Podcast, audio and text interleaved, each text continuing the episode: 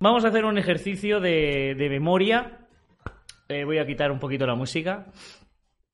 Vamos a hacer un ejercicio de memoria y vamos a irnos hasta el año 2001. Eh, creo que todo el mundo tenía esta revista y que todos lo, lo vimos con, eh, con incredulidad porque todavía no sabíamos que el mundo había cambiado ahí. Nos vamos al año 2000 2001, al 11 de septiembre. Y bueno, una revista que sacó la, la Guachi, que es La Despertar del 8 de enero de 2002. Tardó un poquillo.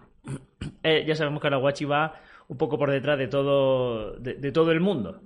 Si hay una pandemia, pues ellos tardan cuatro meses en reaccionar. Luego dicen que son los más preparados y que el, cuerpo de pueblo de Dios y demás.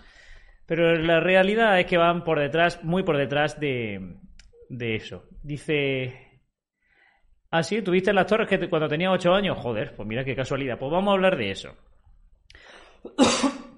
Me acuerdo perfectamente de la portada, me acuerdo perfectamente de la revista y me acuerdo de empezar a leerla, pero eh, era informativo, creo. Bueno, ahora lo vamos a ver. Hola, señor Wiki Wiki, ¿cómo estás? El artículo se titulaba El día que se derrumbaron las Torres Gemelas. Probablemente vosotros, cuando erais testigos, por esa época, por 2002, recordaréis esta maravillosa revista y al leerla, pues muchas veces no habríais caído en, en las trampas que te ponen. Y aquí vamos a, vamos a intentar eh, leer lo que decía la Guachi de aquel día. Los acontecimientos ocurridos el 11 de septiembre de 2001 en Nueva York, Washington y Pensilvania quedaron grabados para siempre en la memoria de quizás miles de millones de habitantes del planeta. ¿Dónde se hallaba usted cuando vio o escuchó la noticia del ataque del World Trade Center de Nueva York y el Pentágono de Washington? La increíble rapidez con la que se perdieron tantas propiedades y, mucho más importante, tantas vidas. me- es curioso que diga primero lo de las propiedades, ¿sabes? Ha eh, dado motivo a la humanidad para reflexionar. ¿Qué hemos aprendido sobre nuestras prioridades y decisiones? ¿Cómo pusieron de relieve estos sucesos algunas de las mejores cualidades de la humanidad, como la abnegación, la compasión, el aguante y el altruismo? Este artículo y el siguiente tratarán de dar respuesta a esta última cuestión. Historia de supervivientes. Amigos, eh, lo de las experiencias inventadas, que siempre hay en los broadcasting y demás, no es de este año ni del pasado ni de hace cinco. Lo de las experiencias inventadas llevan haciéndolo desde que, seguramente desde que leísteis el primer artículo, desde que os, podáis estirar la memoria, habrá experiencia inventada en los años 70 y demás, pero yo leí esto y me he acordado de, de, de bueno, al leerlo de decir, pero bueno, ¿cómo se puede ser así? Probablemente no, no os acordáis, por eso os he querido traer este artículo hoy aquí. Historia de los supervivientes.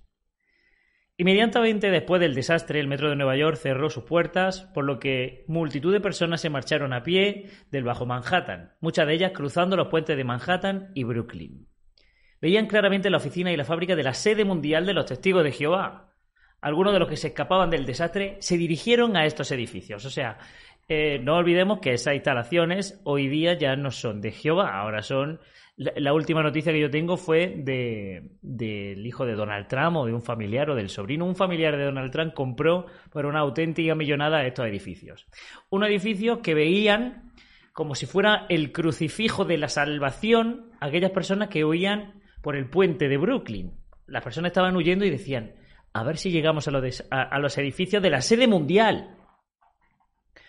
Yo me pregunto cuánta gente reconocería ese edificio y diría, mira, los edificios de la sede mundial. O sea, si no tienen ni pajolera idea de que son testigos de Jehová, tú dices, bueno, pues una oficina como miles hay por allí. Porque por allí otra cosa no, pero edificios, joder. Eran, eran como el faro donde dirigirse, efectivamente, eh, Josudora. O sea, el cielo abierto. Jehová puso el atentado allí, prácticamente fue voluntad de Dios que el atentado fuera allí para que la gente al correr, alguno de ellos en llamas, viera que ellos son la verdadera salvación. Así que todo fue un plan urdido por Jehová, podemos llegar a, a esa conclusión. Una de las primeras en llegar fue Alicia. Derecha, claro, aquí pone derecha y demás porque esto está transcrito de la revista donde efectivamente había fotografía, me imagino. Cuya madre es testigo. Estaba cubierta de polvo y cenizas. Despertada entrevistó a muchos más supervivientes de los que aparecen en esta breve reseña. Su colaboración nos, nos permitió completar y corroborar estos relatos. Eso es el asterisco. Esto es lo que nos contó Alicia. Desde el tren en el que iba al trabajo vi el humo que salía del World Trade Center. Al llegar al lugar de la catástrofe había cristales por todo el suelo y sentí el calor. La gente corría en todas direcciones mientras la policía trataba de evacuar el área. Parecía una zona de guerra. Fui corriendo a refugiarme a un edificio próximo. Entonces oí la explosión que, produjo el choque del segundo avión con la Torre Sur. La escena era indescriptible. Había humo negro por todas partes. Se nos mandó que saliéramos de la zona de peligro. Me metieron en un transbordador que iba a Brooklyn a través del río Helst. Creo que lo he pronunciado perfectamente. Cuando llegué allí levanté la vista y vi un letrero grande que decía Guastagua. Era la sede central de la religión de mi madre. De inmediato me encaminé hacia el edificio de oficinas. Sabía que no podía estar en mejores manos. Me lavé y luego llamé a mis padres. La religión de su madre. Imagínate que tu madre eh, puede ser católica y tú tener tus reservas con la religión católica. Mi padre es testigo. Efectivamente, yo no voy a decir aquí me van a cuidar muy bien. Budista, evangelista, mormón, es la religión de tus padres. ¿Vale? Y tú puedes tener cierta reserva porque si, son tus padres y tú no eres de esa religión, evidentemente tienes cierta animadversión, en plan de, a ver, haz lo que quieras, pero a mí me déjame en paz, ¿vale?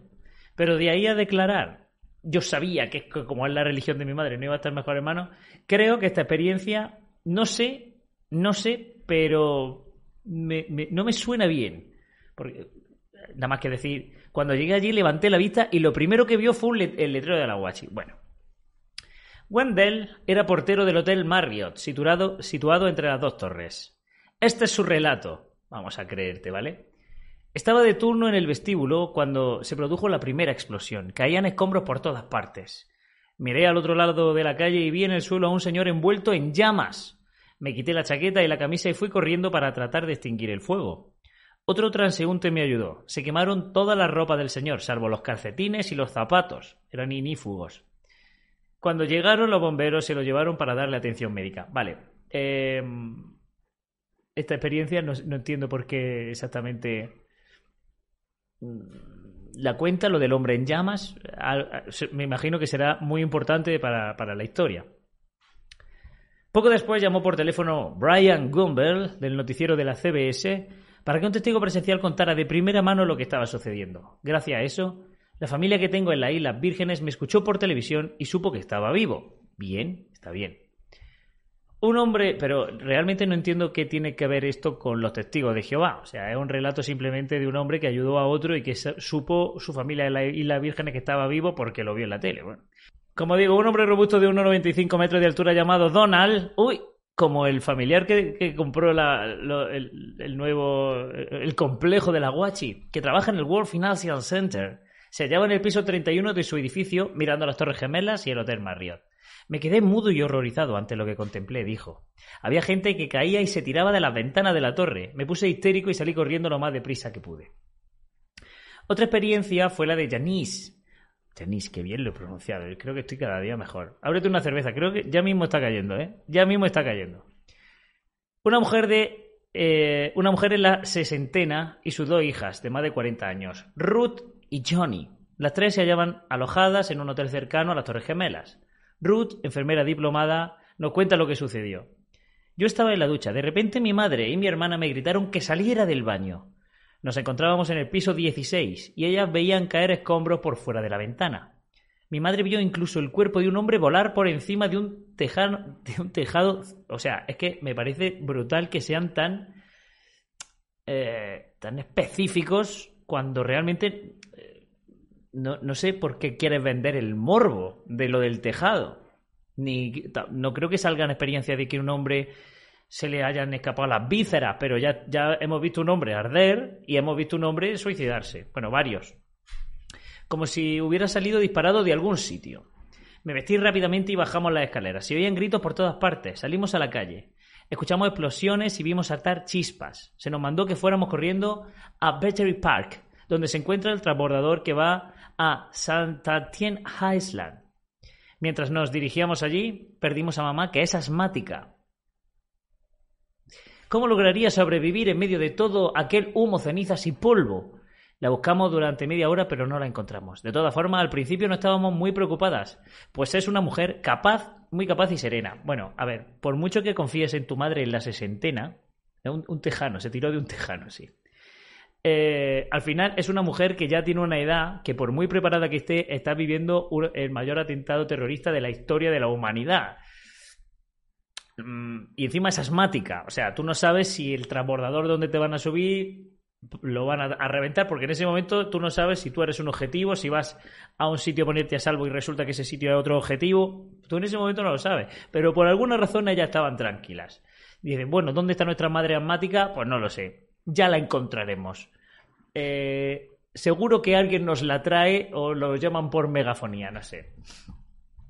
¿Esto sigue funcionando? Sí, la hidratación sigue funcionando. Finalmente nos dijeron que camináramos hacia el puente de Brooklyn y lo cruzáramos. Imagínese nuestro alivio cuando llegamos al otro lado y vimos un enorme letrero que decía Tower. Supimos que nos encontrábamos a salvo, pero aquí, de momento no se ha explicado por qué, por qué tuvieron ese sentimiento porque realmente ellos no, no han dicho que eran ni testigos ni nada. Dijeron, imagínese nuestro alivio. O sea, estamos sufriendo un atentado donde han muerto miles de personas, pero yo me sentí muy aliviado cuando vi el letrero de la Watchtower. Tío, esto es como, como mirar la serpiente de bronce de Moisés. Todo va mal. Todo va mal, eh, pero yo vi un pedazo de letrero y yo me tranquilicé muchísimo solo con ver el letrero. A lo mejor la gente por dentro en el edificio estaba ardiendo, yo no lo sé, pero simplemente el letrero me, me ayudó. Nos recibieron y nos dieron alojamiento. También nos encargaron, eh, nos entregaron ropa, pues no teníamos nada. ¿Y mamá dónde estaba? No tenían nada de ropa, tío, iban en cueros. Pasamos toda la noche tratando de localizarla en los hospitales, pero fue en vano. Alrededor de las once y media de la mañana eh, siguiente recibimos un mensaje. Nuestra madre nos esperaba en el vestíbulo. El vestíbulo de la, de, la Tower. Cuidado, ¿eh? ¿Qué le había sucedido? Su madre Yaní sigue con el relato. Cuando salimos a toda prisa del hotel, empecé a preocuparme por una amiga de edad avanzada que no había conseguido salir con nosotras. Quería volver y sacarla, pero era muy peligroso. En medio de toda la conmoción me separé de mis hijas. Pese a ello no estaba muy preocupada, pues ambas son sensatas. Eh, en esta familia, yo creo que esta familia ah, sufre un secuestro, un secuestro múltiple, cada una en una. Imaginaos que una está en un pueblo y otro, y ninguna pregunta por la otra jamás en la vida. ¿Cómo está tu hija? Bien, son muy capaz. ¿Cómo está tu madre? Bien, muy capaz.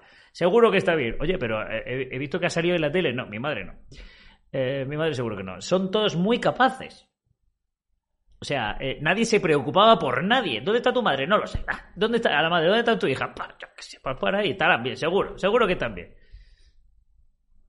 ambas son sensata y Rúa enfermera diplomada. Una enfermera diplomada que efectivamente, bueno, se, servía mucho para ese tipo de casos, ¿no? A donde quiera que miraba veía gente que necesitaba ayuda, en especial niños y bebés.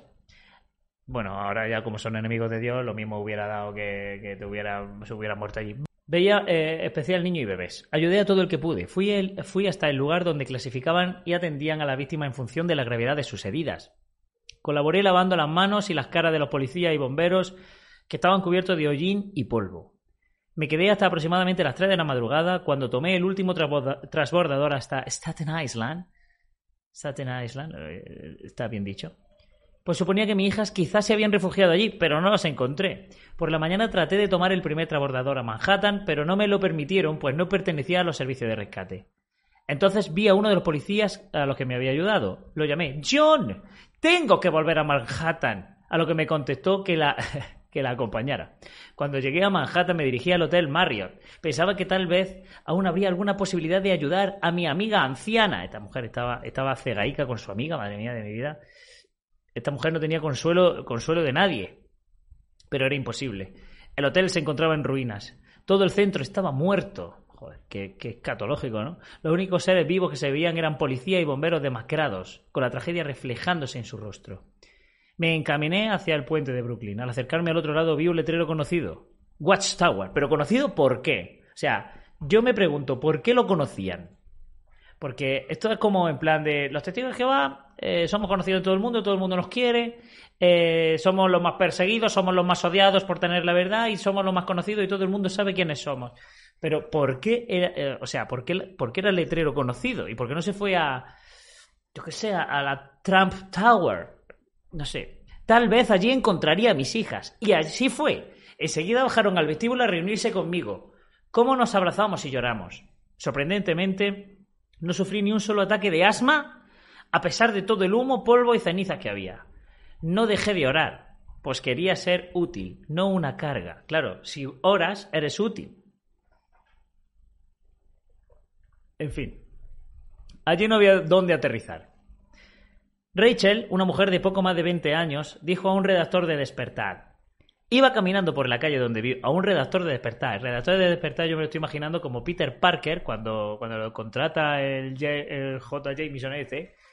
Mm, quiero fotos de Spiderman. Pues un redactor de Despertar iba por allí, por la zona, preguntando, oye, eh, necesitamos ayuda, ya, ya, ya. Ora, ora. Ora mucho. Y da contribuciones, que nosotros ayudamos a la gente que le hace falta.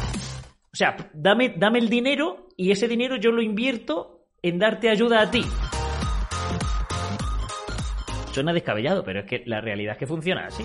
Iba caminando por la calle donde vivo, en el Bajo Manhattan, cuando escuché el sonido de un avión. El ruido era tan fuerte que miré hacia arriba. Claro, si oyes un avión, lo normal es que mires para arriba. No podía creerlo. Se trataba de un enorme avión que iba descendiendo. La verdad es que el, redactor creo que estaba recién despertado.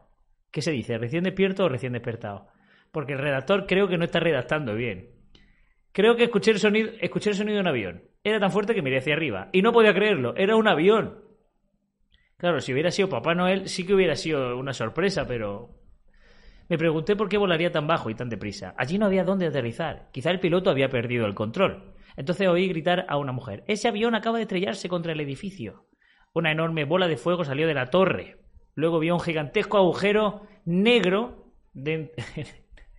lo, he leído en plan chiquito de la calzada, pero realmente no tiene gracia. O sea, lo del agujero negro no sé por qué lo he leído así. Perdón. Fue lo más horrible que he contemplado en mi vida. ya, no, ya no me puedo concentrar. No parecía real. Me quedé allí con la boca abierta. Al poco tiempo la segunda torre sufrió el impacto de otro avión. Bueno, si tengo que nadar, nadaré. Denise, de 16 años, pero es que quiero encontrar, quiero encontrar eh, la experiencia en plan, eh, bueno, aquí esta, esta, chica de 16 años acaba de llegar a la escuela, al lado del edificio, de la bolsa de valores, tal. Le dieron orden en su escuela. Entonces el edificio sufrió una sacudida cuando el segundo avión chocó contra la torre sur. Nosotros seguíamos sin saber ¿Qué había ocurrido? De repente oí por el walkie-talkie de la maestra, la maestra con su walkie-talkie, claro, ¿qué maestra no tiene un walkie-talkie? que alguien decía, dos aviones han chocado, y encima la maestra tenía el walkie-talkie con la policía y la ambulancia. Y pensé, no es lógico que nos quedemos aquí.